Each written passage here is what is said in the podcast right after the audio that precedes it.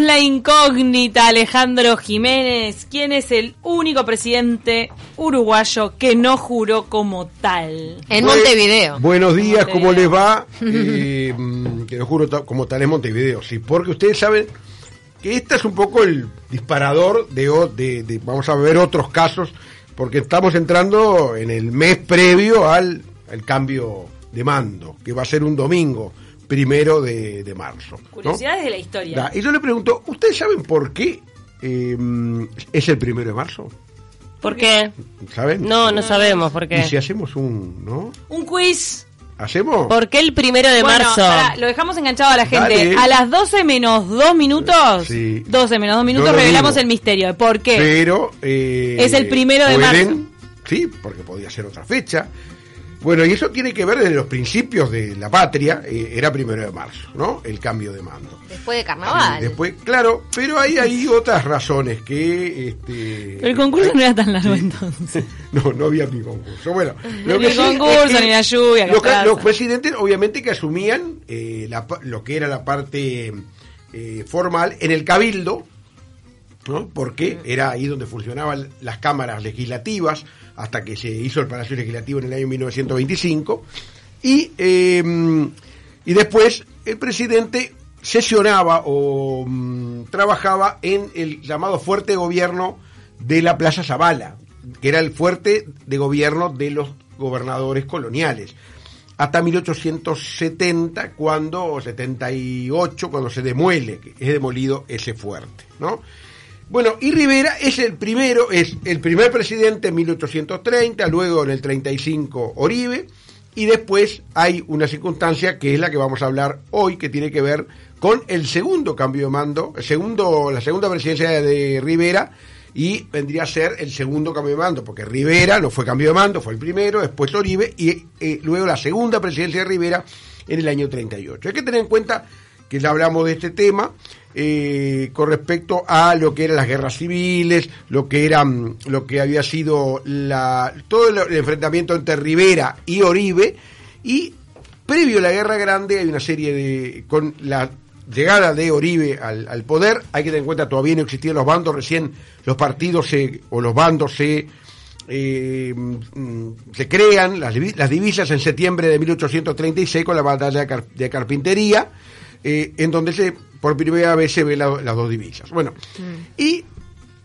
eh, Oribe era presidente, Rivera se levanta contra Oribe y logra eh, una derrota, un, un triunfo muy importante en Palmar en junio de 1838 y a partir y allí tiene que ver, bueno, renuncia Oribe eh, y hay que llega el primero de marzo y Rivera es designado presidente por la Asamblea General. ¿Se acuerdan que habíamos hablado que de acuerdo a la primera constitución la elección era indirecta, se elegía en noviembre eh, los legisladores, las cámaras legislativas y luego el primero de marzo se reunían esas cámaras para votar el presidente, ¿no?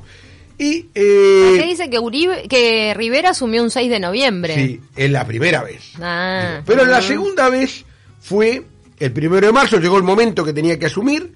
Hay que tener en cuenta, viene un- algo. Bueno, pero no vas a revelar todavía. Pero pará, ya fue ¿por el primero de marzo, pero no vamos a revelar por qué. ¿eh? ¿Por qué No, primero de no, marzo? Claro, pero. No, Ah, no, no. vamos a decir. No, no, estamos ahora un poco en lo que pasó. Incógnita, ¿por qué? Ah, el ¿Por qué? misterio. ¿Por qué? No. No, misterio. Pero Ya Rivera- lo descubrí. Ahí, ahí va. Er- ¿Googleaste? Sí, Rivera, no, no, pero vos no digas, no amigo vale. Este. Ri- Rivera, el, el, este, el primero de marzo de 1839, estaba en campaña y estaba en Durazno, más concretamente. Eh, la Asamblea Legislativa se reúne, lo nombra y hay que tener en cuenta, comunicación en ese momento, no había nada, ni teléfono, ni nada, ni telégrafo había. Entonces, ¿qué fue lo que pasó? Bueno, de Montevideo hasta Durazno se recorrieron los 180 kilómetros que no son precisamente la actual Ruta 5, no eran, no Claro. más bien, eh, todavía no había caminos, había algunos caminos muy precarios, eh, le avisan a Rivera que ha sido nombrado presidente, ¿no? Y Rivera avisa a su vez de que no puede este, eh, bajar a Montevideo, puede venir a Montevideo porque está en plena operación militar. Entonces está por entrar en combate. ¿Qué es lo que pasa? Bueno, y entonces la Asamblea General discute qué pasa con, en esas situaciones, no estaba previsto. Eh, algunos dicen que mm, no se podría hacer eso, ¿no? que tiene que ser en Montevideo. Bueno, se discute, finalmente se resuelve que una comisión especial nombrada de tres legisladores, ¿no? Eh, un senador que era Alejandro Chucarro y dos diputados, Joaquín Sagra y Piris y Benito Chain, viajan a Urano a tomar el juramento, ¿no? O sea, viajan en, en un carruaje, uno se, se imagina la escena con, un, con libros, con el libro de, de actas, ¿no? Para que firmara el nuevo presidente, ¿no? ¿Será el mismo libro de actas que se usa O sea, hoy? o sea que no sé. Eso es una buena pregunta, ¿no? Si es el mismo. Este, yo creo que no, pero es una buena pregunta, ¿no? Este, habría que preguntarle a mi amigo Fernando Rodríguez Sanguinetti, el, el director del Museo de la Casa de Gobierno. Sí. Que en algún momento lo vamos Nos a, los vamos a traer.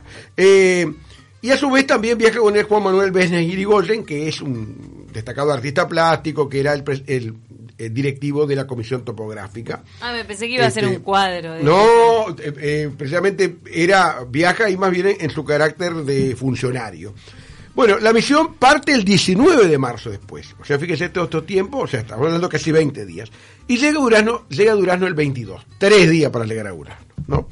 Los legisladores se alojan en la Casa de Rivera, que hoy es el Museo Departamental, frente a la plaza. Allí es el director, un buen amigo como es Oscar Padrón Fabre, que si está escuchando le mandamos saludos. Y eh, allí, o sea, hoy en donde estaba esa casa, hay un museo, el Museo Departamental. Finalmente, el 25 de marzo se lleva a cabo el cambio de mando, ¿no? Y se lleva a cabo con campanas, bueno, en la capilla, cohetes, parece que ya hubo fuegos artificiales, eh, y Rivera, en el momento que va a entrar a tomar el juramento, deja la espada porque entiende de que no corresponde, porque no va como militar, sino más bien como alguien que va a asumir la primera magistratura, no está bien que vaya con una espada, ¿no? Bueno, hace juramento, suenan 21 cañonazos, el Te Deum en el templo, tengan en cuenta que eh, ese acto religioso tenía que ver, fue hasta que el Estado fue eh, católico apostólico romano.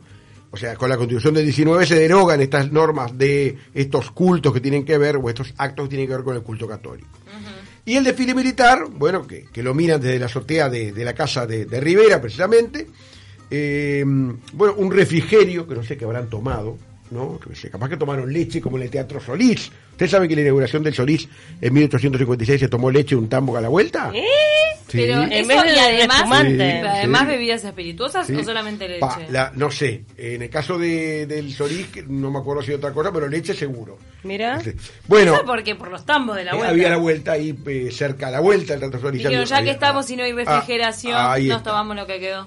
Bueno, y cuando volvía esa comitiva a, a dar cuenta en Montevideo al Poder Legislativo de que había firmado el nuevo presidente, se desata una lluvia torrencial, se desborda allí, hay muertos, ¿no? Y el, 20 y el 29 de marzo recién parten los coches de vuelta a Montevideo. No cruzan en bote y carruajes, es el río G, ¿no? Y...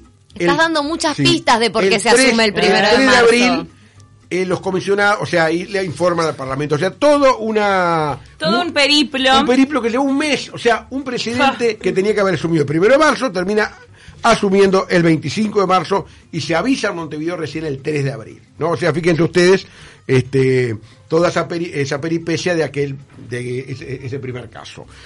Vamos a ver otro caso y esperamos para lo del primero de marzo, ¿no? Pero- pero- pero al final. No, A lo ver. queremos echar ahora. ¿Hay algún mensaje Sí, para- ver. Por el momento nadie se Sí, atreve. no. Yo me Y a atrevo. ver, a ver, Ceci, Cecilia. Tiene que ver con las cosechas. Exactamente, exactamente. Tiene que ver con la etapa del terminaban- año, que- Terminaban las cosechas. Y se aseguraba que los arroyos no Sí. estaban tan crecidos Claro. como en invierno, que era una época para poder venir hasta Sí, la capital de una manera más sencilla. Hay que tener en cuenta lo que era el desplazamiento en ese momento, cuando empieza la vida independiente en Uruguay, que no hay, no- caminos, hay, hay caminos, pero muy muy precario, bueno, no había ferrocarriles, ferrocarriles recién es de 1869. Bueno, vamos a ver otro caso de otro presidente muy curioso, este es curioso evidentemente, el, el que asume fuera de Montevideo, y es el de La Torre. Lorenzo La Torre en 1876 asume en la calle prácticamente. ¿no? ¿Y qué es lo que pasa? Se vivió un momento de gran convulsión política, eh, era el gobierno 1875, había, sido, había asumido Pedro Varela, que no es José Pedro, es Otro, otro, Pedro otro. Varela, ¿no? Que era, y La Torre había, fue su ministro de Guerra y Marina, o lo que vendría a ser hoy el Ministerio, el ministro de Defensa, ¿no? En 1876, a inicios, La Torre se instancia de Varela, ¿no? Y se va vislumbrando ya el fin del periodo de Varela, que era este eh, un presidente muy que, no había colmado las expectativas y eh, por eso es que en marzo de 1876 Varela se asila en la legación francesa, la embajada de Francia, ¿no? Eh, y la torre surge como el hombre, o sea, a tomar el mando. Pero evidentemente había que hacer algo rápido, ¿no? No se podía convocar elecciones. Bueno, finalmente el 10 de marzo de 1876 un grupo de ciudadanos, eh, alto comercio, hacendados, profesionales, periodistas, algún militar, se reúnen eh, y eh, están, bueno, invitan a una reunión en la Plaza Matriz o Constitución a las 15 horas de ese día, ¿no? Eh, finalmente la reunión se hace en el Cabildo y allí eh, 5.000 personas esperan en la Plaza Matriz que, se, que sea nombrado la torre. En definitiva, que, o que propongan el nombre de la torre, que era el nombre que todos querían. Bueno, finalmente, eh, sí, resuelven apoyar a la torre, ¿no? Eh, resuelven que hay que tiene que ser quien se haga cargo del gobierno, no va a ser presidente, va a ser gobernador provisorio. Ese es el cargo de la torre, lo ejerció durante tres años, de 1870, dos años, 76 al 78, 79. Eh, y bueno, y van todos en, eh, pro- como quien dice, en manifestación, salen todos, ustedes se imaginan saliendo todos un grupo de ciudadanos del Palacio Legislativo a pie, llegar a la casa de quien quiere que sea presidente, golpearle la puerta, eh, fulano, ¿cómo andas? Bueno, sos el presidente. Muy Ay, no vecinal, puedo muy vecinal. No, muy bueno, y, a- y, eh, así fue. Eh, la Casa de la Torre, voy a decir más datos, Convención 1239 entre Soriano y Canelones. Todavía existe y hoy, estuve investigando, hay un bar que se llama Breaking Bar. ¿Ah? Ah. ¿En? Ahí, ¿Para cuál es el cruce? Convención 1239 entre eh, Soriano y Canelones. O sea, allí hay un, bar hoy. Había en una época una placa que decía, aquí vivió Lorenzo La Torre, pa, pa, pa, pa. Este, finalmente, no sé, no, no, no, no sé si hoy sigue esa placa, pero hay un bar allí en ese lugar. Ya hubo otros bares ahí, en ese lugar. Sí, estoy ¿sí? pensando, muy cerquita de Sala Verde. Se llamaba Intramuros. ¿Sabes quién la está? Intramuros. ¿Sabes qué queda ahí? Sí.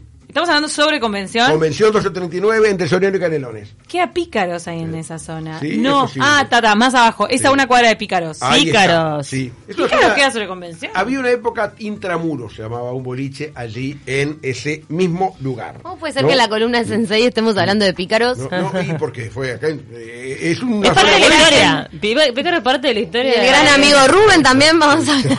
Para que la gente se ubique, porque es ahí en convención. Entonces yo decía encantaría entrevistar a. Rubén un día de estos.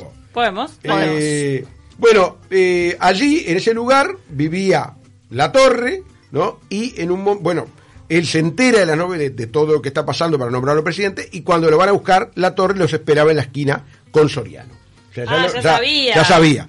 Este, alguien le había dicho. Bueno, y eh, no- lo que también me gustaría, no tuve tiempo de pasar por la puerta a ver si está la placa que decía aquí vivió la torre, no lo sé. Eh, ¿Será que sí? El acto, o sea, al final fue un acto en la calle, en donde la torre dice, por ejemplo, que va a ser un gobierno honrado y no de ladrones, dice. Y van caminando el fuerte de gobierno, hoy Plaza Zavala, lo que yo les comentaba, y allí es que este ahí toma formalmente el poder. O sea, el segundo caso, el primero había sido el presidente que asumió en el interior y este es el que asumió en la calle prácticamente, ¿no? Y que van a buscar a la casa para decirle, tenés que ser el presidente. Luego la torre, es muy importante el periodo de la torre, como por ejemplo la reforma de Varela, ese periodo de la reforma educativa. Eh, él también, ese fuerte gobierno mismo, él manda a demolerlo, ¿no? Porque ya es muy antiguo, allí en, en donde hoy está la, la Plaza Zavala. Eh, y fue un presidente muy importante con respecto a unificar el poder en Montevideo, ¿no? Luego, en 1879, se hace elegir constitucionalmente. Y Entonces, al principio era Sí. dictador, era un Eh, gobierno autoritario. Del 76 al, set- al 79. Y después se hace Pero lo- autoritario, pero lo fue a buscar un grupo de ciudadanos también, ¿no? Hay que tener en cuenta lo que Un era el Uruguay matiz. en aquel momento, ¿no? Eh, pero a su vez también vamos a ver que en el 79, cuando asume legalmente, porque hay sí elecciones, bueno, todo, toda la formalidad, la torre solo un año en el poder porque y larga aquella famosa frase que hasta hoy en día existe, eh, se, se sabe, que es los uruguayos o el Uruguay es un país ingobernable. Eso lo dijo la torre en algún momento, Ah. sí. Este, eso no es verdad. Hoy en eh, día tenemos claro, un- pero, tenemos toda la fama Sí, mundial de ser estable. pero en aquella época que te, se acuerdan que hablamos bastante en, en este espacio de que cómo eran las votaciones, bueno, todas las guerras civiles permanentes, por eso Los caudillos. Ah, ahí está. Es ingobernable Por- porque había mucha distribución del poder en los O caudillos. sea, hoy no, pero en aquella época sí era así, sí, de esa manera. El último que vamos a hablar es un presidente que tiene varias características, que es Juan de Arteborda. Es el único presidente que lo mataron, o sea, el magnicidio, siendo Que lo hemos presidente. aquí también. También. Era uno de los pocos que fueron del interior, era de Mercedes. Y Generalmente este sistema del siglo XIX que hacía que el presidente se eligiera por parte de la Asamblea General, cuando llegaba el momento de reunirse en la Asamblea el primero de marzo, estaba cocinado, como se dice. Que decir, ya se sabía quién iba a ser el, el elegido. Bueno, esta vez fue una excepción, se llegó al, al primero de marzo, este, votaron, hicieron varias votaciones, cuatro votaciones ese día, y finalmente no se llegó. Entonces había que ir al otro día a seguir votando y a seguir discutiendo. Y en el interín, que es conocido este hecho como los 21 días, porque tuvimos tres semanas sin presidente, y con un argentino de presidente. Duncan Stewart se llamaba eh, el ¿Cómo fue que llegó el- el era el presidente del Senado, entonces había que nombrar a alguien por si en esas tres semanas pasaba algo. Duncan suena muy shakespeariano. Claro, era argentino, este, de origen inglés, ¿no? Duncan Stewart es eh, eh, elegido como presidente interino porque era el presidente del Senado.